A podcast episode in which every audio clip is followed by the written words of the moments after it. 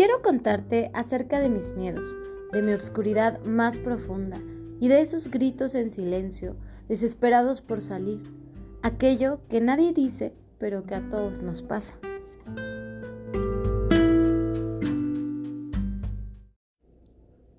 Hola, ¿cómo están? Bienvenidos al primer capítulo del podcast El té de las seis. Mi nombre es Alejandra Hernández, tengo 31 años y soy una simple mortal buscando respuestas a mis problemas existenciales. Esta aventura comenzó en el 2018. Muy rota y sin ilusiones, necesitaba gritar, y grité a través de la escritura, cuando me atreví a escribir mi blog Mujer Poeta MX en Instagram. Y hoy la aventura me trajo hasta aquí, a crear un espacio en donde seamos libres de poder expresar lo que sentimos, sin ser locas. Y si somos locas, seamos locas a mucha honra.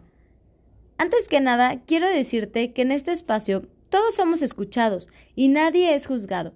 Podemos tener una plática en donde puedes sentirte libre y ser tú sin miedo. Recuerda, la más loca por publicar mis locuras podré ser yo, así que, ¿qué más da? Creo que actualmente existen muchos podcasts que nos dicen cómo vivir, pero que no expresan cómo se siente vivir. Y hoy quiero compartir contigo mis locuras, mis pensamientos y hasta mis miedos. Aquí podrás encontrar pláticas, textos desde el corazón y sobre todo siempre un mensaje que te ayudará a reparar ese corazón que en esta vida díganme, quien no ha estado roto es porque no ha vivido, ¿cierto? Te invito a tomarte este té conmigo y a platicar en esta ocasión de cuando estamos rotos. Y es que cuando estamos rotos, la verdad es que nada tiene sentido. Pero recuerda, estar roto es una señal inequívoca de que vas a sanar. Quiero compartirte los siguientes dos textos que escribí a principios de mi blog. Esto es lo que para mí es estar roto.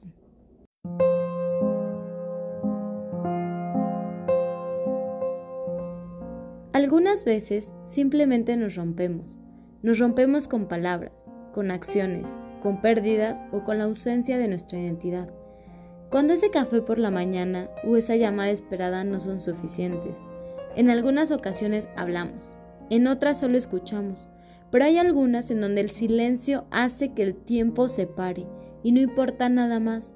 Solo observamos cómo todos caminan hablan, gritan, lloran y ríen, mientras tú te encuentras pausada en el tiempo, con ganas de gritar, pero sin tener las palabras o las fuerzas para hacerlo. El mundo sigue girando y tú lo ves pasar. Es algo que asusta tanto que prefieres cerrar los ojos, no ver, no escuchar, no hablar y solo sentir, para poder descongelarte y seguir. Tal vez sin un motivo, pero seguir. Siempre seguir.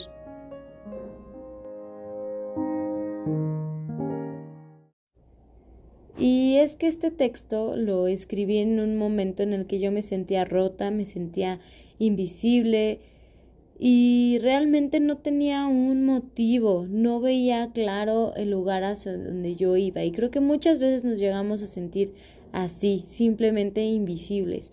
Y para mí definitivamente estar roto es, o sea, ¿qué pasa cuando estamos rotos? Pues que nos damos cuenta de qué tan solos estamos, ¿cierto? Para mí estar roto te lleva a estar solo y la soledad para mí fue así. Te lo describo en el siguiente texto.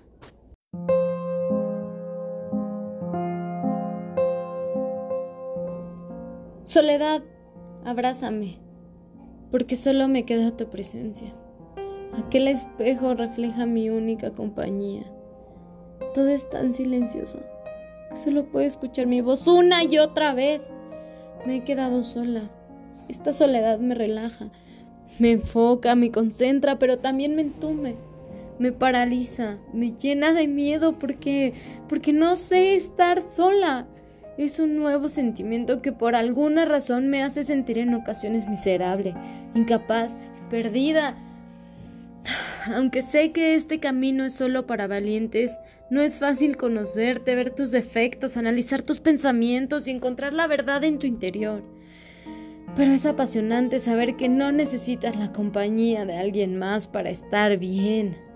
Dejas a un lado los apegos emocionales y te concentras en ti, sin miedo a no recibir un mensaje, sin miedo de ir al cine sola, sin la ansiedad del qué dirán o de esperar algo a cambio. La soledad es aquella cosa que siempre está contigo. No puede abandonarte porque es parte de ti. Te demuestra el mundo desde la ausencia, tu fortaleza desde el dolor. Soledad, acompáñame a seguir caminando, que el camino es largo y solitario.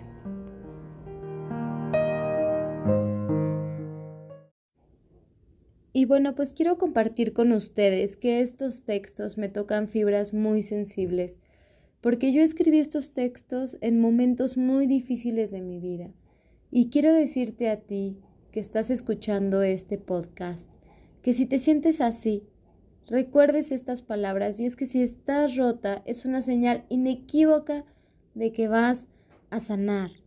Y es que muchas veces no solamente es la soledad, sino o que estemos rotas, sino que las personas que están a nuestro alrededor, nuestras personas de confianza, nuestros amigos, la sociedad, nos dicen y nos hacen sentir que estar solo está mal.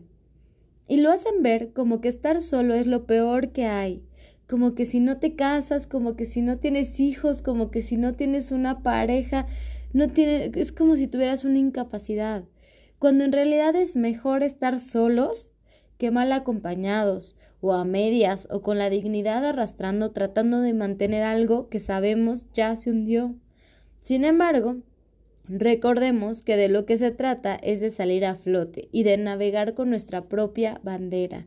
Así es que quiero compartir con ustedes esta pregunta que dice ¿Cómo convivir con nuestra soledad? Y es que para algunos podría sonar a locura, pero no es algo bastante común y bastante real. Una vez que has estado roto y te has sentido solo, necesitamos saber cómo poder convivir con esto para poder sanar nuestro corazón. Y bueno, vamos a llegar a esta sección que se llama Los expertos recomiendan. Y bueno, pues quiero compartirle que, compartirles que los expertos nos recomiendan diferentes cosas para poder sanar nuestro corazón o cómo convivir con esta soledad en estos tiempos tan difíciles por los que podemos estar pasando. Y bueno, el primer punto nos dicen que debemos aumentar nuestra autoestima.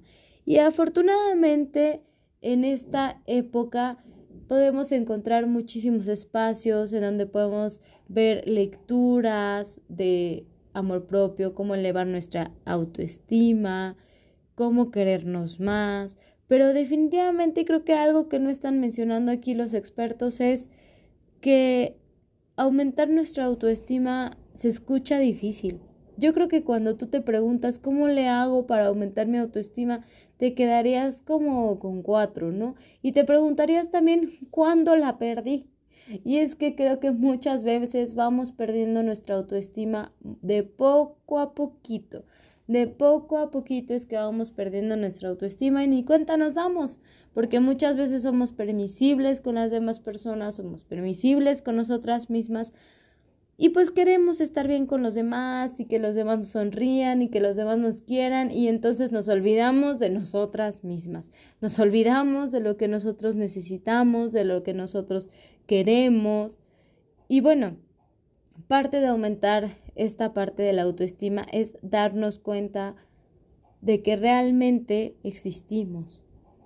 Cuando, cuando yo veo este punto, quiero hacer una reflexión contigo acerca de, mira tu mano Toca tus dedos. Sientes eso, eso significa estar vivo. Pellizcate, eso significa estar vivo. Y si tú, tú, sientes, tú ves, si tienes todos tus sentidos y si no los tienes también, estás vivo. Y estar vivo, déjame decirte que tiene un gran valor, porque para mí es muy, muy importante en este proceso tener fe y tener esa parte de nuestro poder superior, que en mi caso es Dios. Y Dios ya te dio a ti, por decreto divino, eres un ser amado por Dios, por un Dios que sabe mucho más que cualquier mortal, un simple mortal como yo. Y Él tiene las respuestas y Él te hizo a ti, así como estás rota, así como te puedes sentir en este momento, a lo mejor despeinada, acostada, floja, que las llantitas, que las como sea que tú estés, Dios ya te hizo a ti. Y te hizo con un valor y unos ojos que pronto vamos a tener otro capítulo en el que vamos a especificar estos puntos, pero trata, trata de aumentar tu, tu autoestima leyendo libros, eh, buscando ayuda, buscando terapia definitivamente. Eh, el siguiente punto que pone aquí dice, aprende a cuidar de ti mismo o de ti misma. Y es que creo que si estamos rotos es porque justo permitimos que alguien nos rompiera, que alguien o algo nos rompiera. Y muchas veces y tristemente te haría esa pregunta, ¿te rompieron o te rompiste? Porque Creo que muchas veces nos rompemos, nos rompemos a nosotras mismas sin darnos cuenta. Así es que aprendamos a cuidar de nosotras mismas y a poner esos límites que nos hagan bien, a elegir esa comida que nos haga bien, a elegir ese tiempo para relajarnos, a elegir ese tiempo para hacer ejercicio. Y justo viene también al siguiente punto que los expertos recomiendan, que dice, haz cosas que te hagan feliz. Y sí, creo que podemos hacer cosas que nos hagan feliz, pero yo me preguntaría, en este momento cuando estás rota, ¿qué puede hacerte feliz? Yo alguna vez cuando estuve deprimida nada me hacía feliz y miren que a mí la comida me encanta y ni la comida me gustaba, pero aún así me enfoqué en tener motivos. Tal vez no me sentía feliz, pero podía tener un motivo podía encontrar un motivo día a día para poder elegir estar bien. Y es que este es el último punto que voy a volver eh, aquí porque esa es la palabra clave que a mí me hizo cambiar la mentalidad que tenía en ese momento y me hizo ese clic. Y es que después dice, aprende a conectar contigo mismo. Este siguiente punto dice, esta parte de conectar y muchas veces nos perdemos tanto. No sé a ti, pero a mí me pasa que nos perdemos entre lo que debemos ser, en lo que nos dicen los amigos, en lo que nos dicen nuestros papás, en lo que nos dicen diferentes personas. Y es que no nos, nos desconectamos totalmente de nosotros mismos. Así es que hay que aprender a conectar con nosotros mismos. Yo le digo a conectar con tu propio santuario. Y es que si no lo cuidamos, si no cuidamos nuestro santuario, no tenemos nada. Esa es la realidad. Pero bueno, más adelante voy a decir algo que yo pienso, ¿verdad? Esto son lo que los expertos dicen, aprende a conectar contigo mismo. El siguiente punto dice, deja de mentirte y de inventar excusas para seguir con la gente y en las situaciones equivocadas. Híjole, ¿cuántas? Híjole, no, es que ver la verdad es bien difícil a veces. Aceptar la verdad más bien, porque muchas veces realmente nos mentimos a nosotras mismas. Y es hora de analizar y decir, ¿realmente lo vale? ¿Realmente vale reprimirte? ¿Realmente vale la pena de mentirte? ¿Inventarte excusas? Solo te hacen sufrir, solamente estás eh, eh, haciendo el tiempo, pues más, ¿cómo se dice? Se me olvidó la palabra, pero cuando estás eh, postergando, cuando estás postergando algo que sabes que va a pasar, estás postergando esa verdad que vas a tener que enfrentar por miedo, por dolor. ¿Por qué puedes postergar la verdad? Pero bueno, cada quien tiene su tiempo en específico. A todos nos llega ese momento por diferentes razones. ¿eh? Mira que yo soy muy necia y me llegan, siempre postergo, siempre postergo y tengo que decirlo. Pero el siguiente punto que dice aquí dice, no te evites. Otra cosa. ¿Cómo nos reprimimos otra vez? ¿Cómo te reprimes con lo que eres? ¿Cómo te reprimes contigo misma? ¿Quién te dijo que estaba mal ser tú? ¿Quién te dijo? ¿En qué momento? ¿Cuándo? ¿En la infancia? ¿Quién te dijo que estaba mal reírte de la manera en la que te ríes? ¿Quién te dijo que estaba mal vestirte con el color que te gusta, de la manera en que te gusta. ¿Quién te dijo que ser tú estaba mal? Deja de evitar quién eres y ámate un poquito más. Acepta eso, ese es tu poder. Y bueno, El siguiente y último punto que recomiendan los, los expertos es tener pareja no significa estar feliz. Es un punto muy cierto. Definitivamente somos seres que estamos, las mujeres en especial, somos personas que somos needy, dirían por ahí, somos personas que somos más necesitadas de cariño, de detalles, por eso es tan importante y, a veces la gente se burla, ¿no? De cuando las amigas se quieren tanto y son lindas. Ya hasta en el 14 de febrero se mandan rosas unas a otras, pero ¿saben qué? Hagámoslo más, apoyémonos más, cuidémonos más, seamos más cariñosas entre nosotros, dejemos de vernos como una competencia y creo que entonces vamos a encontrar motivos para estar más felices, para crecer juntas. Y bueno, pues estos son los puntos que los, que los expertos recomiendan. Yo concuerdo con muchos de ellos y quiero decirte al final y una palabra que para mí fue brutal y fundamental en este proceso de sanar mi corazón y que bueno, se rompe día a día y hay que volver a sanarlo, ¿eh? No crean que solamente es un proceso, no. Eh, elígete, y a veces es bien difícil porque cuando estamos en ese momento de nuestras vidas es difícil elegirnos porque sentimos que no tenemos fuerzas. Pero te prometo, te prometo que si lo haces poco a poquito, por ejemplo, es un ejemplo muy sencillo, pero si tú sabes que una manzana al día te hace bien, una un licuado de manzana con avena te hace bien a tu organismo y te vas a sentir más saludable, ¿lo tomas o no lo tomas? Muchas veces por desidia o por flojera o porque poner pretextos no lo hacemos. Pero la realidad es que si es algo que te hace bien deberías de tomarlo. Sin prácticamente preguntártelo. ¿Estás de acuerdo? Pues hoy quiero invitarte así como a elegir comida saludable, a elegir tener un tiempo para ejercitarte, a elegir tener un tiempo para ti antes que en los demás, a elegir, a elegirte.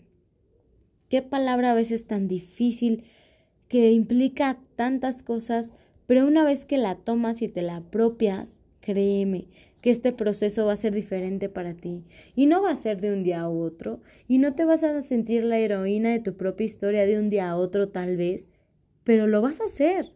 Créeme, si tú te eliges todos los días y yo lo hago y no significa que sea ya la heroína de mi historia y que tenga la historia que, quiero contar, pero elijo contarme una mejor historia de la que me elegí a contar hace dos, tres años. Y ese, ese es uno de mis objetivos. Voy a elegir tener una historia de la que me sienta orgullosa. Voy a elegir verme como la heroína de mi historia y no como la víctima de mi historia. Y es que esa es otra gran diferencia y un punto importante que creo que no lo pusieron es voy a ser responsable. Voy a ser responsable de mis emociones. Voy a ser responsable de las decisiones que tomo. Voy a ser responsable de mi vida y de mis consecuencias por ende y también de las bendiciones. Voy a ser responsable de agradecer todos los días a la vida y de tratar de poner mi mejor sonrisa cuando no la sienta para que la vida me regrese una más grande y entonces no sea una sonrisa, sino sea una carcajada. Y es que la verdad estoy muy feliz de poder compartir este podcast contigo, el té de las seis, una plática entre amigas, y pues espero todos sus comentarios. Pueden ir al blog a Mujer Poeta MX y escribirme o aquí escriban los comentarios donde ustedes quieran. Platíquenme qué les pareció este podcast y si nos vamos encontrando uh, cada día más, cómo nos veremos a lo mejor en un año, en dos años, porque recuerda, cada avance es poco a poquito, a veces más que otros, pero aún así vas avanzando a ser tú misma, vas avanzando a ser más libre, vas avanzando a ser tú, sin miedos, sin complejos y sin prejuicios. Así es que, pues te agradezco este tiempo que hemos tenido juntas. Estoy muy contenta de poder inaugurar este primer episodio. Les diré que vienen más temas en esta primera temporada y también tendremos algunas invitadas en esta o en la segunda temporada Vamos a ver por dónde nos lleva la vida y pues nada, más feliz de poder estar contigo no puedo ser. Te mando un beso y un fuerte, fuerte abrazo y que la vida te sonría para que te rías a carcajadas. El té de las seis fue ha sido un placer. Yo soy Ale Hernández. Que tengas un excelente día, una bonita noche o una mejor madrugada.